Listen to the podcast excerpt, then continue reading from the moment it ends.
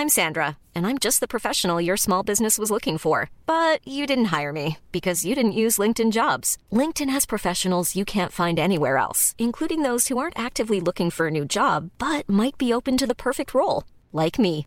In a given month, over 70% of LinkedIn users don't visit other leading job sites. So if you're not looking on LinkedIn, you'll miss out on great candidates like Sandra. Start hiring professionals like a professional. Post your free job on linkedin.com/people today.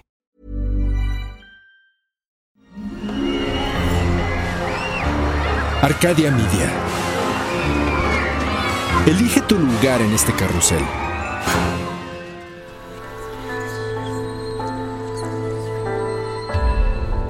El cambio induce la transformación de perspectivas que conducen a la modificación del mundo a partir de nuestro universo personal. ¿De dónde nace el impulso que detona ese cambio? ¿Cuál es la fuerza que nos lleva a cuestionarnos a nosotros mismos? Cruzar los obstáculos, venciendo el miedo y convertir esas ideas en una realidad. Exploremos la fuerza detrás de las ideas que a diario son lanzadas al infinito. Hagamos un cambio, todos juntos. Esto es Héroes, por cultura colectiva.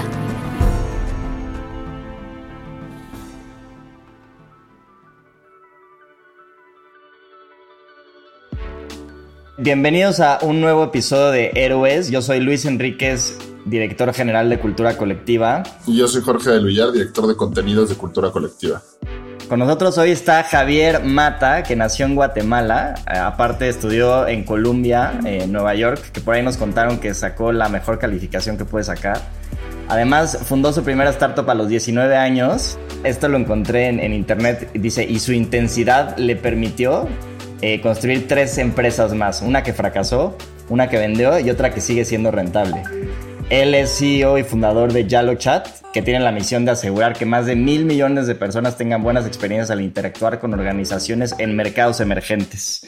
Y pues también conozco a Javier ya de hace como tres años, nos conocimos en San Francisco y pues encantado de tenerte aquí en, en Héroes. Gracias Luis, de verdad que es un gusto poder estar platicando y se siente como si estuviéramos en el estudio que me contaste eh, que se hacían las entrevistas antes de, COVID. Entonces, muchas gracias por la invitación. Oye, para empezar me gustaría entender, este, platicando con uno de tus mejores cuates, eh, me contaba que, pues, en, tu niñez y tu juventud en Guatemala, este, eran cuatro amigos muy, muy cercanos, ¿no? Que inclusive hay un nombre por ahí que me decían que se es el Chuchubal, ¿no? Así se hacían llamar, ¿no? El grupo del Chuchubal.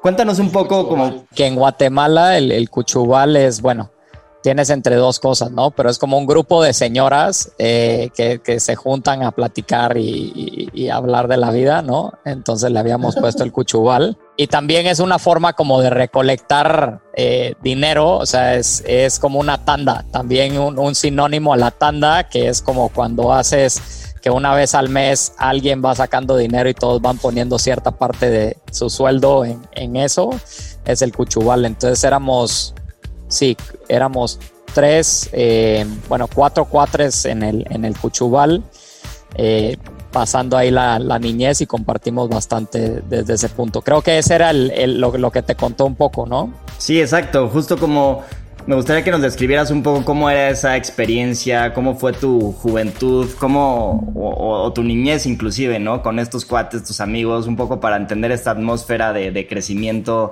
en Guatemala y, y, lo que estabas viviendo en esos momentos. Sí, pues mira, a estos amigos los conozco ya más adelante en la vida, como yo te diría tal vez a los 12 años, y siempre fui teniendo diferentes grupos de amigos en diferentes círculos y sentía que de alguna manera como que me conectaba con algunas personas, no me conectaba del 100% con todas las personas y entonces andaba saltando como por diferentes grupos.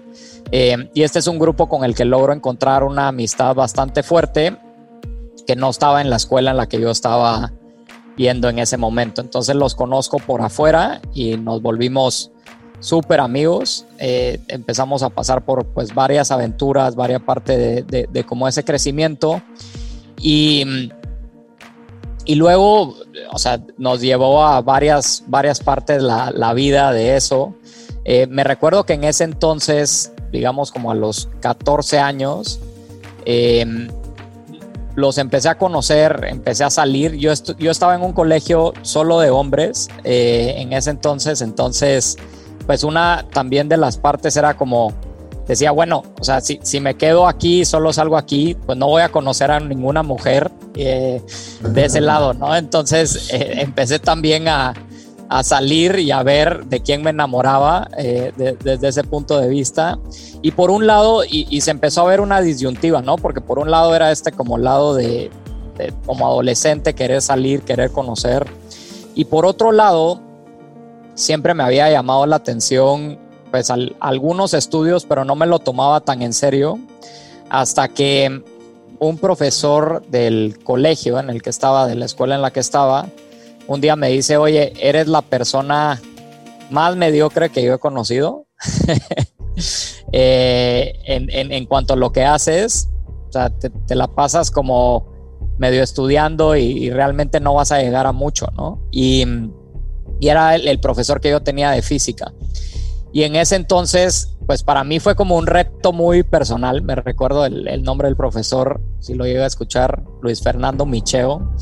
Entonces era como esta figura mítica eh, que, era algún momento vas a llegar en la vida de la escuela, estudiaba en el, en el colegio El Roble, a clases con Micheo, ¿no? Y era como eh, enfrentarte a Coupa o a Browser en, tu nivel, ¿no? Eh, que te iba a tocar clases con ese güey y que te iba a ir de la chingada, ¿no? entonces me recuerdo que empezamos a, platicar un poco y, su perspectiva fue eso, ¿no? Como fue muy directo hacia ese punto. Y para mí me, retó bastante ese, ese comentario.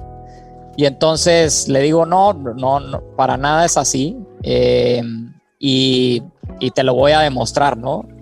Y mi forma de demostrarlo en ese entonces como que lo tomé de un reto y ahí fue donde me, empezó a gustar, pues me empezó a gustar más como entrar a estudiar, eh, que el reto fue meterme al equipo de física fundamental en, el, en la escuela. Y entonces me obsesiono con física, me, me termina encantando eh, y me pongo a estudiar fines de semana, etcétera, etcétera. Y entonces empiezo a participar en Olimpiadas al final como que empiezo a competir a nivel nacional, entro como a la selección de física, no de, física deportiva, sino de física fundamental y, esa era como una de las actividades que más me gustaba hacer.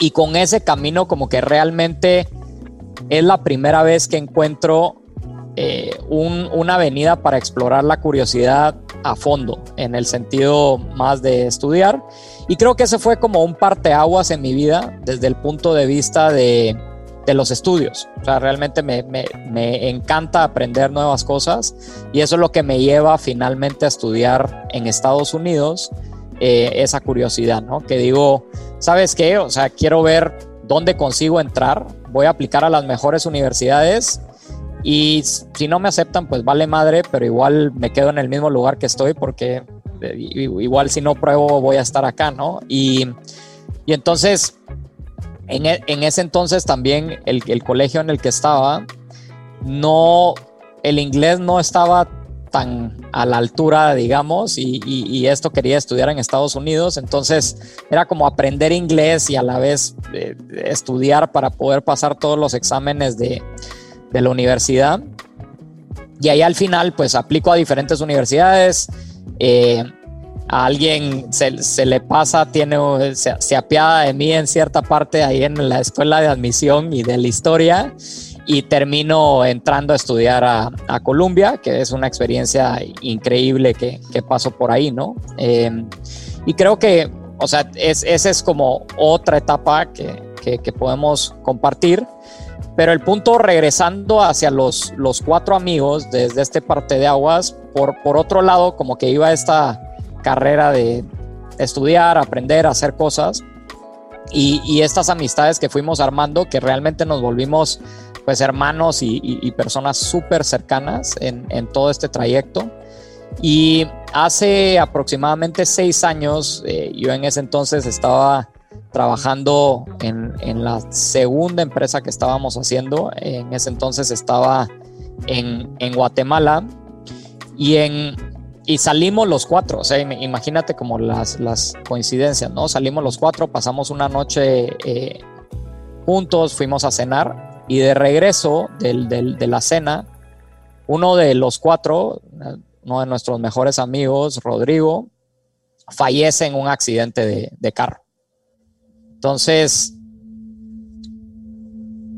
como que pasa eso, ¿no? Y, en ese momento, imagínate tú, todo va caminando hacia cierto lado.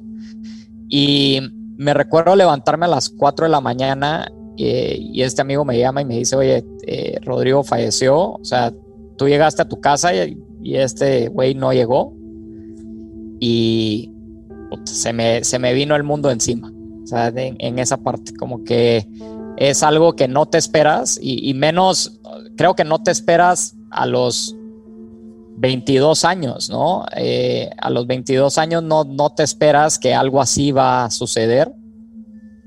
Y, y, marca un gran cambio en mi vida desde ese punto de vista. Y creo que también cambió para los que éramos parte de ese Cuchubal eh, mucho nuestra trayectoria de vida en, ese momento.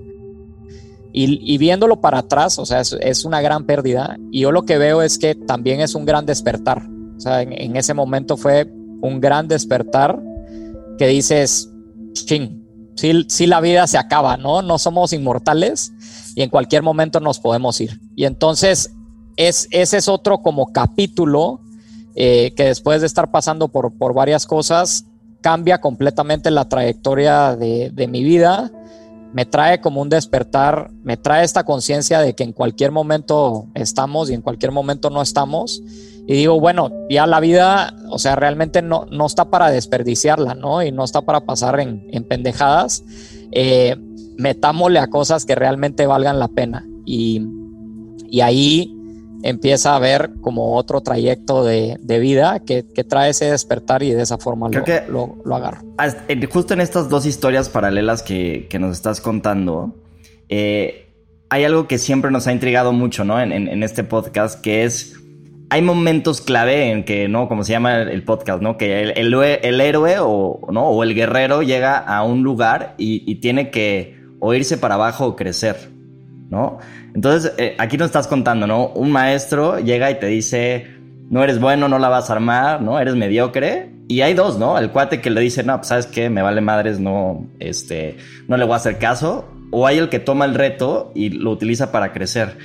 Y en este paralelismo con la otra historia es lo mismo, ¿no? O sea, en, la, en la historia de tu amigo, pues mucha gente puede decir, ¿no? Victimizarse, sentirse mal, o verlo como un despertar, que, ¿no? Que como lo estás viendo tú, y que es algo que más bien ayudó a que quizás, ¿no? Los otros tres amigos se volvieran más fuertes y honraran, ¿no? Al, otro amigo. Entonces, ahí la pregunta siempre es, ¿qué hay adentro de, este guerrero o de, esta, de este personaje que opta por el crecimiento y no por la víctima o ese lado? O sea, ¿qué, qué, sientes que hay internamente que diferencia eso en ti? Sí. Yo creo que todos los humanos eh, lo tenemos y creo que es la capacidad de decidir. O sea, como que llega un parteaguas en un momento de tu vida y dices, bueno, esto ya pasó, ¿no? ¿Qué voy a hacer? Y creo que traer conciencia hacia la oportunidad de decir qué voy a hacer con esta información es una de las partes más importantes de, hacia dónde se va este camino. Y creo que también somos, o sea, todos somos héroes y por eso me encanta el, el, nombre del, podcast, ¿no? Porque eh, al final es, es como reconocer que tienes la capacidad de decidir en cualquier momento de tu vida con las cosas que te están pasando. Y, eso es la trayectoria del héroe. Entonces, me recuerda muchas veces, inclusive la, lo, ves en todas las historias, ¿no? La, la película de Star Wars, Obi-Wan Kenobi, y Luke Skywalker no quería hacer caso y, siempre andaba refunfuñando ahí desde el punto de vista de, oye, pues tú tienes el llamado y eres el Jedi, no, y no, como creo que en la vida nos pasa muchas veces eso y hay bastantes llamados y muchas veces tiene que venir algo bastante fuerte como para desequilibrarnos y, y volver a tus raíces y, y, desde ese punto de vulnerabilidad decidir qué quiero hacer, qué, qué, quiero, qué es lo que quiero que mi vida sea y, y, para qué quiero que sirva. Oye, Javi, a mí, a mí ahorita que, que justo que dices esto, ¿no? Que es básicamente como yo creo que todo joven, ¿no? Esa parte de ser como ser el que toma las decisiones que van caminando o van dando la pauta del camino que vas tomando en la vida. En ese momento, justo cuando comentas, ¿no? Que de alguna forma muchos pueden decir pues, se fracturó el grupo de los, de los amigos. ¿Cómo tú lidiaste con la muerte en ese momento? O sea, ¿cómo, cómo fue ese primer encontronazo con, con la muerte, ¿no? Así a nivel, a nivel y tan cercano con una pues, en una juventud, ¿no? Porque creo que muchas veces hay muchos, hay muchos chavos allá afuera o inclusive adultos que, pues que podemos no, no, entender qué es la, qué es la muerte para, para nosotros a nivel, pues, a nivel concepto, pero también a nivel realidad, ¿no? Sí. Pues mira, fue la chingada, ¿qué te puedo decir? eh, como que es, es las, las primeras partes, eh, es eso, que te, te, agarra el shock y dices, bueno, ¿y, y ahora qué? Y una de las cosas que para mí fue ese, ese como momento decisivo y luego lo veo y fueron como varias etapas.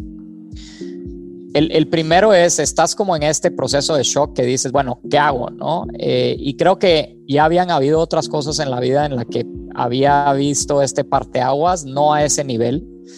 Y para mí se volvió un tema de nuevo de como un, te diría tal vez un reto, eh, en el que fue, bueno, voy a hacer, voy a hacer que esto cuente, ¿no? O sea, voy a hacer que esta, que esta muerte valga la pena, eh, en el sentido de, este era un cuate que era lleno de vida, traía mil emprendimientos, eh, quería construir, quería agregar valor, pues le voy a double down en lo que estoy haciendo de agregar valor, de construir, de no dejar pasar un día sin, sin hacer las cosas de, de, buena forma. Y entonces me agarró realmente por chambear eh, en, en, ese momento. Creo que fueron así como dos días de estar hecho mierda y luego al tercer día era como, bueno, vamos de nuevo a la oficina y me meto aquí, ¿no? Y le seguimos y le seguimos y le seguimos y le seguimos. Y, y, luego me doy cuenta que esta era como una forma de, de lidiar con, con, eso, ¿no? Cada quien tenemos diferentes formas, pero se vuelve una forma no sostenible de lidiar con eso, porque lo estabas, estabas como ocultando ese dolor. Entonces, por otro lado, lo que me empiezo a dar cuenta es que sí, eh, en el negocio empieza a crecer, empieza a irnos relativamente bien, pero en todas mis relaciones personales, eh, inclusive, eh, o sea, con pareja, con novias, no funcionaba para nada. Y lo que me doy cuenta es que como que había perdido esa capacidad para tener intimidad, porque si alguien se acercaba mucho, inconscientemente, decía, no, pues, o sea, se, se, va a poner duro y ya sé cómo pueden terminar estas cosas. Entonces, me creaba todas estas historias para decir, no, pues mira, la verdad es que no vale la pena que seamos tan cercanos eh, o, hasta acá va a llegar esta relación. Entonces empiezas a poner barreras y dejas realmente de vivir como la experiencia al, al 100% de lo, de lo que es la vida y, y de conectar con personas. Entonces, esa fue como una parte que, que me empiezo a dar cuenta y, y, y, justo cuando crees que ya tienes la respuesta y dices, bueno, ya, o sea, ya entendí, surge otra cosa, ¿no? Y entonces, eh, desde ese punto ha sido como una, un proceso de ir conociendo y entendiendo más pues, cómo funciona la mente y cómo nos adaptamos como humanos y, y qué funciona para mí, qué no funciona para mí. Eh, pero a partir de ese punto, ¿no? Entonces empieza el trabajo obsesivo, luego empieza como esta práctica de deportes medio obsesiva también, entonces empieza a notar como este patrón de lo que agarres, lo agarras con intensidad. Eh, pero en cada una de esas etapas voy descubriendo diferentes cosas que me permiten entender un poquito más y, y me ayuda a, crecer y a salir adelante.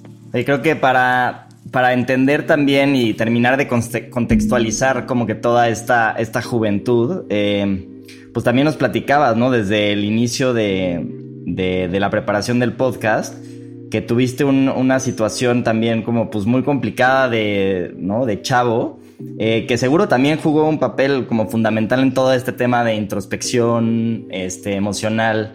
Entonces, para, para que también nos terminaras de contar esta, esta parte. Pues mira, eh, como te digo, en, este proceso de, irte conociendo y decir, bueno, algo no está bien, ¿no? O sea, sí siento que estoy avanzando, pero algo no, está tan bien en este momento y era lo que te decía de, de incapacidad de tener personas más cercanas a ti. Eh, empiezo a entrar como en este camino tal vez un poco más espiritual, buscando respuestas, ¿no? Eh, yo había estudiado en un colegio, en una escuela 100% católica, así como que te clavaban la religión al 100%. Y, y bueno, termino saliendo ya de la universidad completamente ateo eh, y, escéptico a todo, ¿no? Y, y, creo que este camino otra vez empieza como a agarrar el, no me voy a aferrar a creer en algo, sino voy a realmente solo cuestionar y empezar a entender. Entonces ahí eh, lo que empiezo a hacer es empiezo a, practicar este deporte de, de, apnea, que es buceo libre, sin tanque, en el cual lo que haces es aguantar la respiración y sumergirte debajo de agua. Y pasas debajo de agua, te digo, cinco minutos eh, eh, y, bajas a 50 metros o más como de, esta parte, ¿no? y para lograr hacer ese deporte, como que sí requería mucha paz mental. Entonces empiezo como este proceso de, de, meditación. En, en, ese momento ya llevaba meditando un poco, pero me termino metiendo más. Y una de las preguntas que empieza a surgir en la apnea es como, ¿por qué no te atreves a bajar más? ¿no? ¿Por qué te quedas solo llegando a, 50, a 10 metros o 30 o lo que fuera? Y lo que me doy cuenta era que había como un miedo a pues, no me quiero quedar acá, ¿no? No me quiero morir. Eh, y, lo que veo es que a veces el miedo de morir es más grande que la gana de vivir y esa es como una de las cosas que empiezo a entender en ese proceso, entonces digo, no, a la chingada, o sea, que las ganas de vivir sea mucho mayor que el, miedo de morir aquí. Eh, obviamente no es que estés firmando un, un deseo de muerte, pero es solo experimentar la vida con todas sus condiciones. Y en este proceso, eh, pues paso por varias cosas, Luis. Al final eh, me meto a diferentes cursos, eh, rituales, ceremonias, todo lo que te puedas imaginar, que luego si quieres platicamos un poco de eso. Y lo que me doy cuenta en ese momento era, también tenía un bloqueo de de algo que había pasado muy temprano en, mi niñez, ¿no? Entonces, en uno de estos ejercicios, estoy sentado en una meditación y, el ejercicio se llama regresión. Entonces, lo que haces es que meditas y tratas de llegar a, una memoria como la más temprana, la, la más, más temprana de tu vida.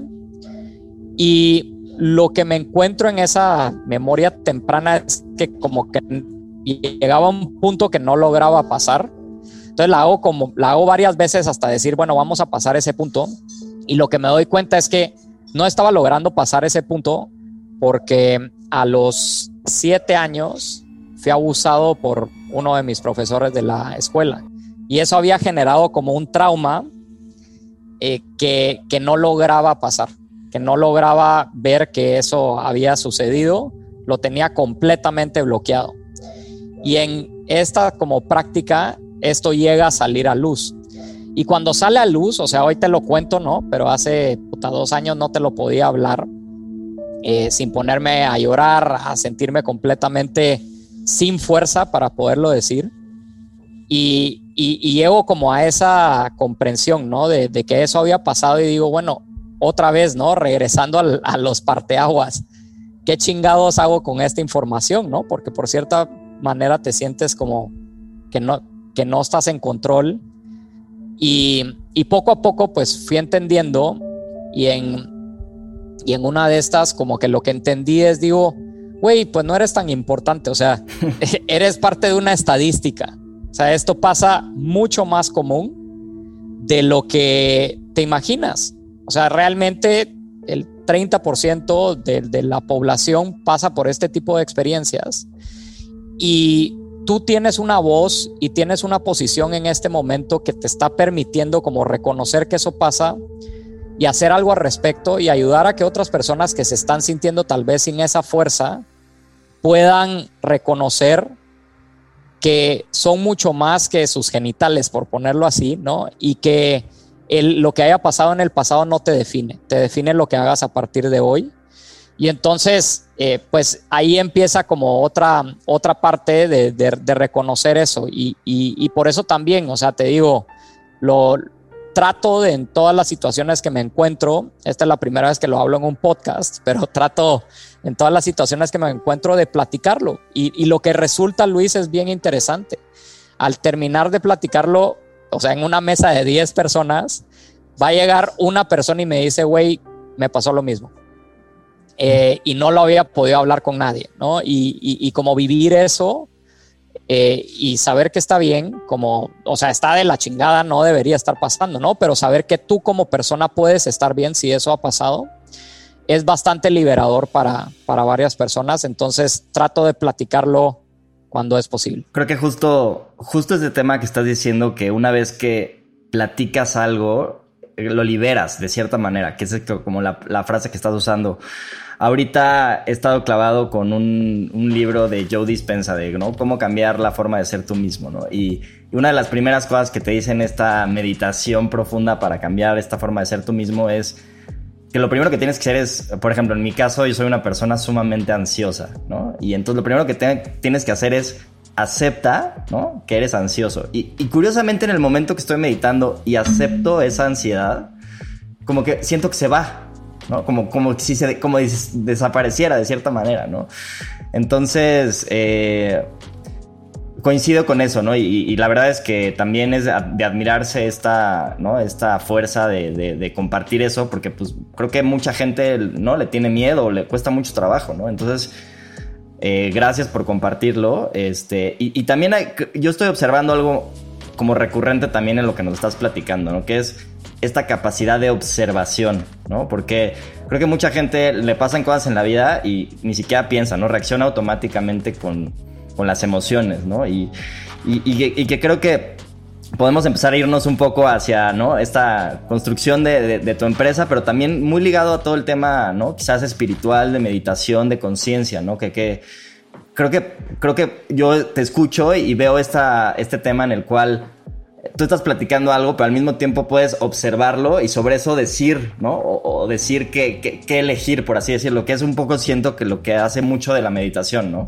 Está pasando algo y en vez de reaccionar inmediatamente, tienes un espacio entre lo que pasa y, cómo reaccionas ante lo que pasa, ¿no? Entonces, ¿cómo ha sido tu experiencia, digamos, ya más hacia adelante, ¿no? Como eh, saliendo de, estudiar en, ¿no? en, Colombia con máxima este, puntuación y, calificaciones este, hacia adelante con, la creación de empresas, pero también mucho relacionado con todo este crecimiento espiritual y, de conciencia. Ha sido, pues, todo, de, nuevo, toda una trayectoria y creo que lo que dices, o sea, me, resuena mucho, ¿no? Desde el punto de vista de, observar. Eh, creo que hasta el, el, otro día escuchaba una frase que me gustó mucho, ¿no? Que es, cuando no haces lo inconsciente consciente, lo vas a llamar destino. Y, creo que es eso, hay muchas cosas que están operando a nivel inconsciente eh, dentro de nosotros, ¿no? No hemos comido, eh, estás comiendo mal, eh, no has hecho ejercicio, ¿no? No has estirado, tienes un dolor de espalda de la chingada. Y luego dices, bueno, es que me peleé con mi novia, ¿no? como que esto no salió. Y es todas estas cosas que están operando como a otro nivel que hace que cambie cómo tú estás actuando en tu día a día y eso pues lleva a otro camino completamente. Entonces, creo que en la práctica de la meditación, la práctica de la apnea, ayuda mucho a traer esa conciencia, lo cual ha sido fundamental en la parte de emprender, porque emprender yo pienso que es un deporte de alto rendimiento, ¿no?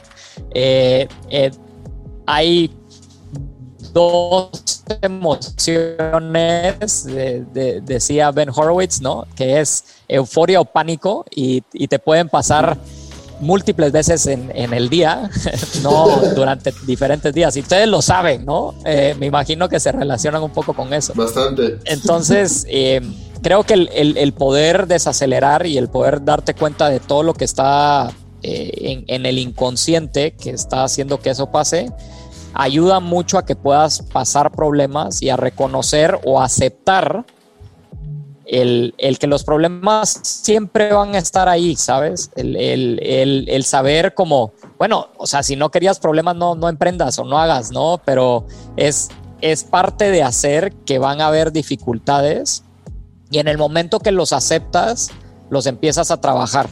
En el momento que los tratas de evitar, te persiguen por todos lados. Y, creo que eso es, esa es como una de las partes y solo crecen, ¿no? Esa es otra de las partes en, eh, más en, un emprendimiento, o sea, entre más lo evitas, más grande se vuelve el pinche problema y después es más difícil de, llevarlo. Entonces, eh, todas estas prácticas de, meditación, eh, de apnea, mm, me han ayudado bastante y creo que la otra parte es también un poco como destrucción de ego.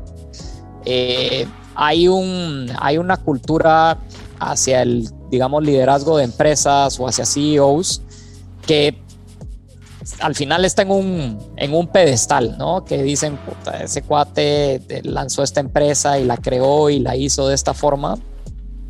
Y creo que eso muchas veces impide conectar eh, y impide que la gente sepa que también eres humano y también la riegas y también pasa eso.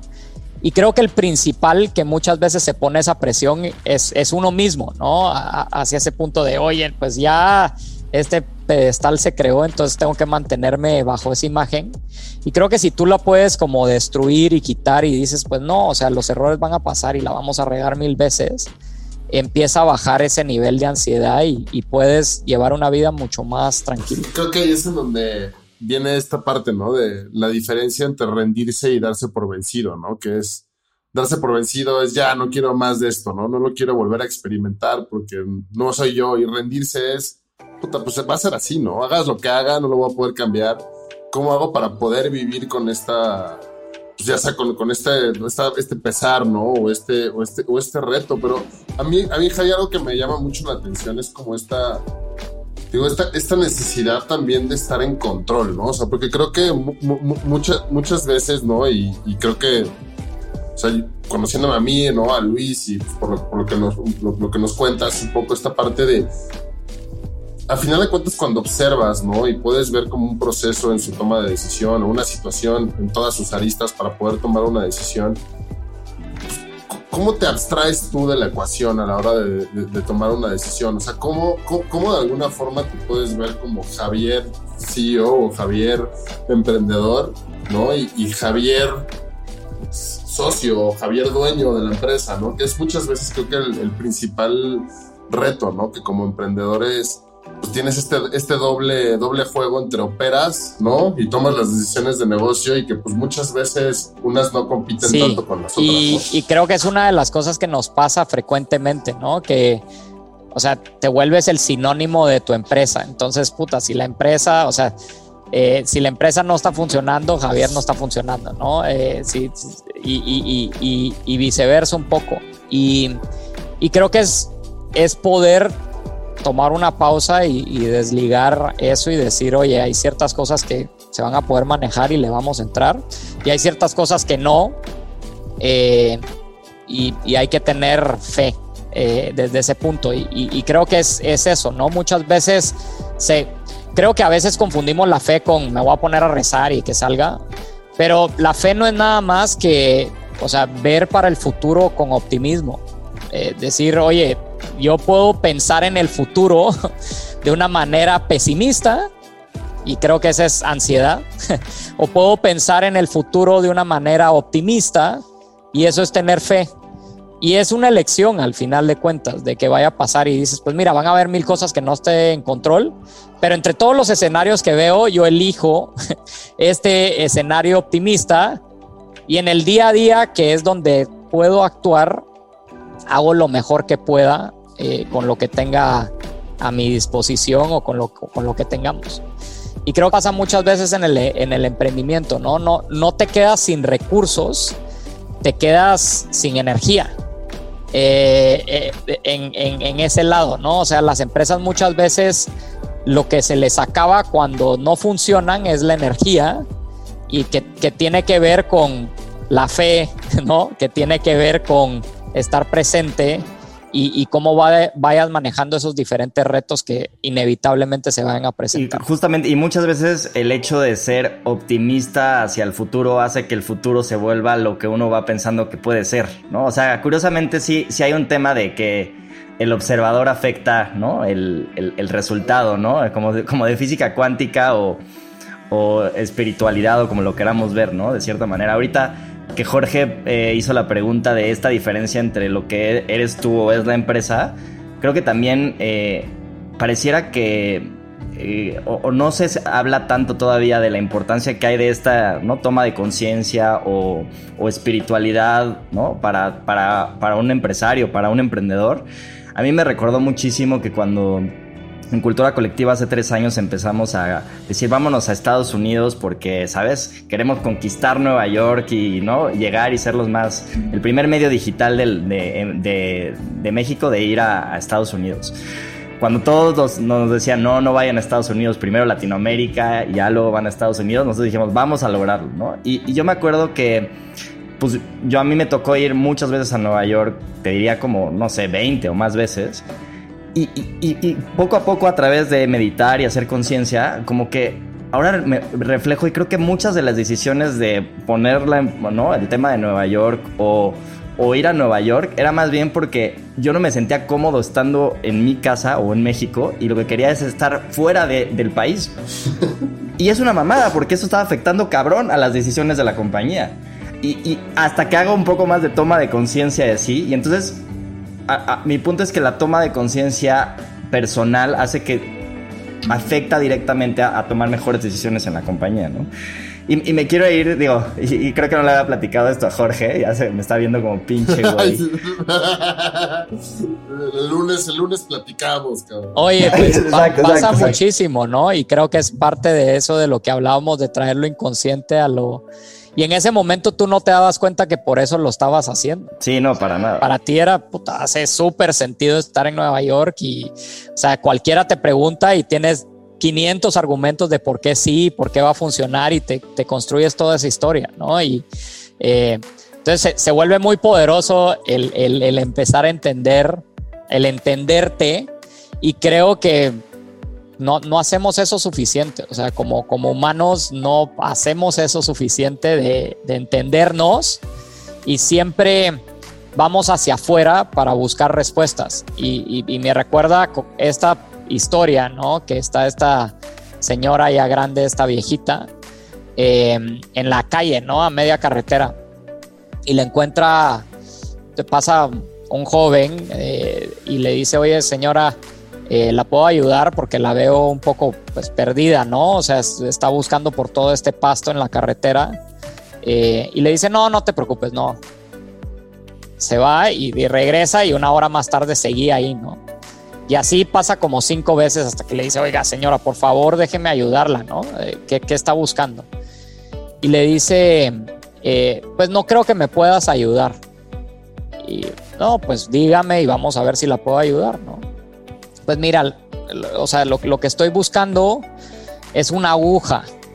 Entonces le dice, no, no mames, señora, o sea, una aguja en esta carretera y pues más o menos, o sea, la última vez que la vio, ¿dónde estaba la aguja? Y dice la señora, eh, pues en mi casa. Entonces dice, pues, está la casa, ¿no? La casa estaba como a 20 kilómetros y estás aquí en la carretera buscando la aguja. Entonces le dice, oiga, pero si está en la, en la casa, fue la última vez que la vio, ¿por qué la está buscando en la carretera? Y le dice, pues, pues porque es el único lugar donde hay luz. Entonces su casa no tenía luz Y entonces en donde, el único lugar donde podía ver era la carretera y se pone a buscar ahí la aguja. Y creo que hacemos mucho eso nosotros, ¿no? Eh, en lugar de ir para adentro, en donde tal vez es oscuro porque no lo hemos explorado, pasamos afuera y proyectamos y, hacemos todas estas cosas desde afuera tratando de buscar respuestas. Eh, y, creo que siempre andamos tratando de buscar respuestas, ¿no? Y entender el por qué, pero lo hacemos afuera. La, mayoría del tiempo lo estamos haciendo afuera eh, y, cuando empezamos a ir para adentro tenemos un entendimiento un poco más grande. Muchas veces creo que es más fácil buscar la, buscar la respuesta que la pregunta, ¿no? O sea, creo que el problema muchas veces es que las preguntas que hacemos no son las, las adecuadas para, para poder llegar ahí. A mí, justo me, recuerda mucho esto, esto que dices y, con lo que decía Luis también de, de Nueva York, pues también un poco, o sea, cómo de alguna forma, ¿no? También en el futuro, y así como lo acaba de hacer Luis ahorita, pues tienes también la habilidad de poder evaluar de formas diferentes y eso pues también te, hace, te, va dando como un cierto nivel de crecimiento, ¿no? Si lo queremos ver como videojuegos, pues vas ganando como habilidades nuevas a través también de reconocer que la cagaste, ¿no? O sea, que creo que muchas veces, y, digo, ¿no? Y aprovechando, ¿no? También la, la diversidad de países, güey, o sea, que siento que en Latinoamérica tendemos mucho a no querer reconocer nuestros errores para poder avanzar, ¿no? O sea, tendemos como a no hablar del error, a no hablar de la cagué, a no hablar de, güey, lo hice por ego, lo hice por no, no lo pensé bien, la neta es que ni lo pensé y nada más se me ocurrió y lo hice, ¿no? O sea, ese tipo de como de detalles que tal vez en otros países lo hacen de forma más, más directa, tú identificas algo así y obviamente también en tus, emprendimientos ves ese tema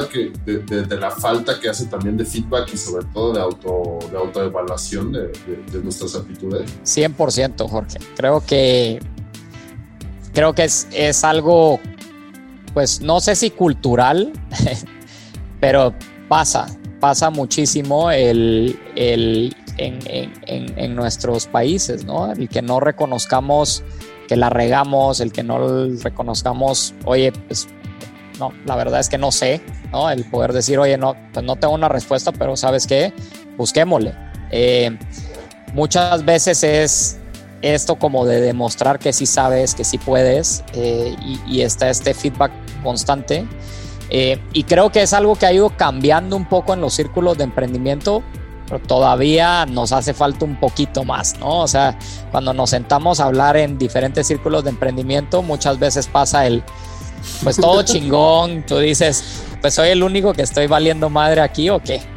Y, y, sabes lo curioso, creo que muchas veces cuando tú levantas la mano y dices, oigan, estoy valiendo madre, o sea, hay alguien más aquí que te das cuenta que todos los demás levantan la mano, ¿no? Entonces, eh, es de ir dando esos pasos, eh, porque creo que todos estamos buscando conectar a, ese nivel y te das cuenta que es mucho más poderoso cuando conectas a, ese nivel, ¿no? En donde no estás pretendiendo ser alguien que no eres, en donde realmente hablas las cosas como son y desde ese punto pues ya las puedes empezar a, trabajar.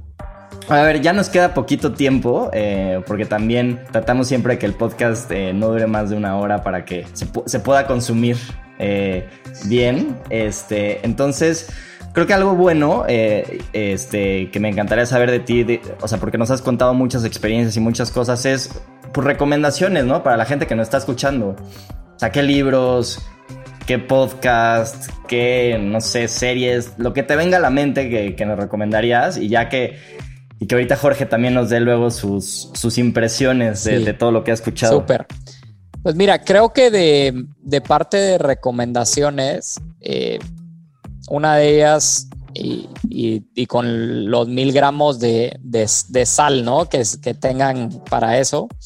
Em, por un lado es esto de cobrar conciencia, ¿no? Creo que cuando empiezas como a trabajar desde el punto de vista de conocerte y entenderte mejor, empiezas a, a encontrar respuestas de por qué estás haciendo lo que estás haciendo y, creo que eso es algo bastante importante eh, que, tiene que ver con tu vida. Y un libro que es muy bueno específicamente para eso se llama Libertad Total y es de este escritor, bueno, filósofo indio, Jiddu Krishnamurti. Y entonces, bueno, al final ni siquiera es un libro escribió, o sea, es, es un compendio de todas sus pláticas que da en diferentes lugares. Y lo que hace a lo largo de todas sus pláticas es investigar este tipo de preguntas, ¿no? Es, es, un libro bastante interesante porque se va muy profundo y te invita a ti a irte muy profundo a hacerte las mismas preguntas que él está haciendo. Entonces es como un libro hasta medio una meditación porque en el proceso vas como tú preguntándote y tomas una pausa y tratando de entender. Entonces es súper bueno y, hace diferentes preguntas, ¿no? Como por ejemplo, una de las preguntas que, que tiene ese libro es ¿por qué perseguimos el placer como, como humanos? Y entonces es todo un capítulo que se adentra a encontrar por qué hacemos eso, ¿no? ¿Por qué nos trazamos objetivos y tenemos metas? Y es otro en el, en el que va, ¿no? Y entonces te empiezas a ir como bien y bien profundo sobre ese tipo de preguntas que son fundamentales.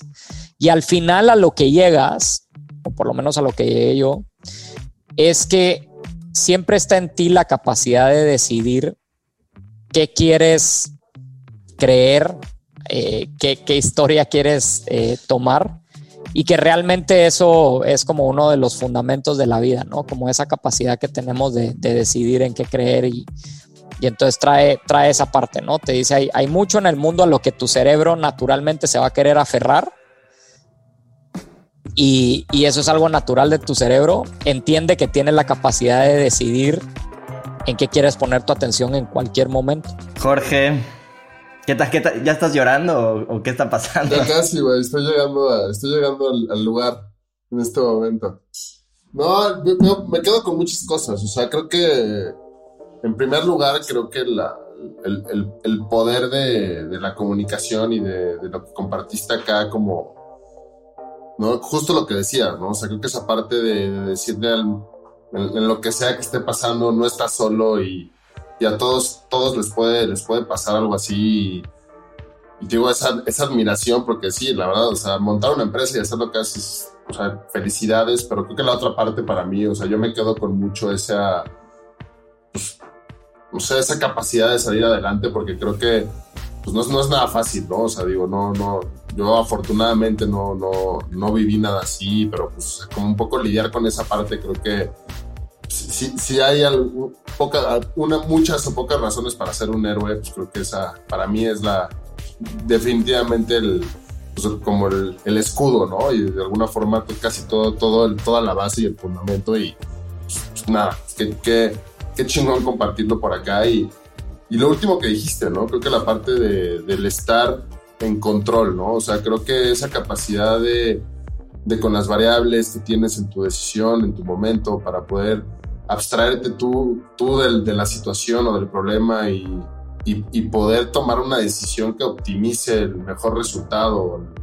o, el, o, agregue el mayor valor, pues creo que es una brújula muy interesante, ¿no? Y es una brújula que creo que como emprendedor, ¿no? O sea, identifico mucho, ¿no? Esa, esa, esa forma de pensar como algo, algo que tal vez a mí, me, a, mí, a mí me toca mucho en ese punto de lo que yo intento hacer todos los días, ¿no? Entonces, pues nada, o sea, un gustazo, la verdad. O sea, creo que más que nada esa, esa capacidad de, de, atreverse a decir estas cosas y, y, ponerlo en la mesa tan claro, pues qué chingón, güey, porque la verdad en el mundo del emprendedurismo no, no es así.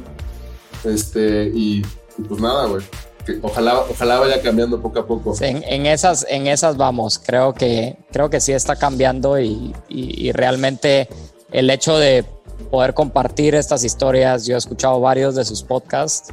Es, es gran parte de lo que está fomentando esto, ¿no? Hablarlo, eh, mostrar detrás de cualquier emprendimiento, pues al final hay personas que tienen sueños, que tienen miedos, eh, que tienen necesidades, que les cuesta y que tienen sus retos y que han pasado por varias cosas. Y creo que es eso, ¿no? Porque en todos está la capacidad de hacer algo increíble con su vida y es un tema de decidir y. De acuerdo, yo creo que. Echarle eh, Igual para cerrar, eh, yo me quedo con esta frase que hemos dicho varias veces en, en, este podcast, que es que todos somos el héroe de nuestras propias vidas, ¿no? Y, y, con esta idea de que todos tenemos la capacidad de en cualquier momento tomar decisiones y esas decisiones nos pueden llevar a un mejor lugar.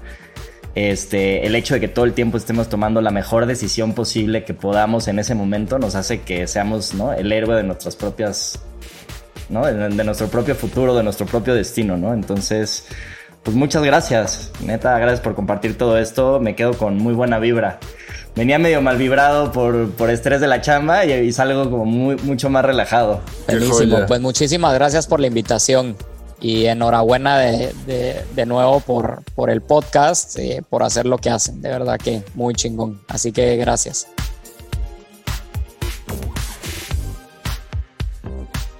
Muchas gracias a todos por escuchar esta, esta historia.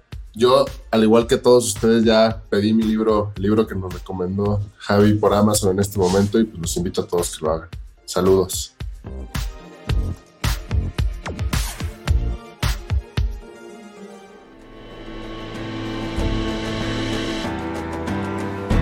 La última pregunta y la más importante es la que te haces a ti mismo.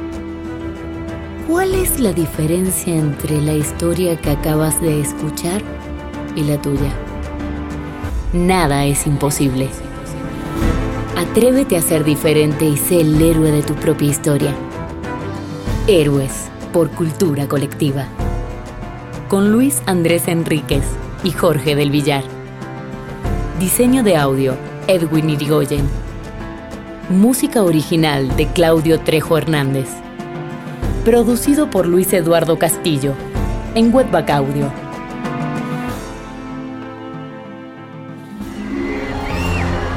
Arcadia Media.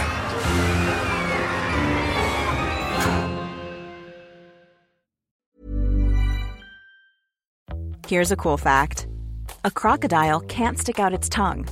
Another cool fact you can get short term health insurance for a month or just under a year in some states. United Healthcare short term insurance plans are designed for people who are between jobs, coming off their parents' plan, or turning a side hustle into a full time gig. Underwritten by Golden Rule Insurance Company, they offer flexible, budget friendly coverage with access to a nationwide network of doctors and hospitals. Get more cool facts about United Healthcare short term plans at uh1.com.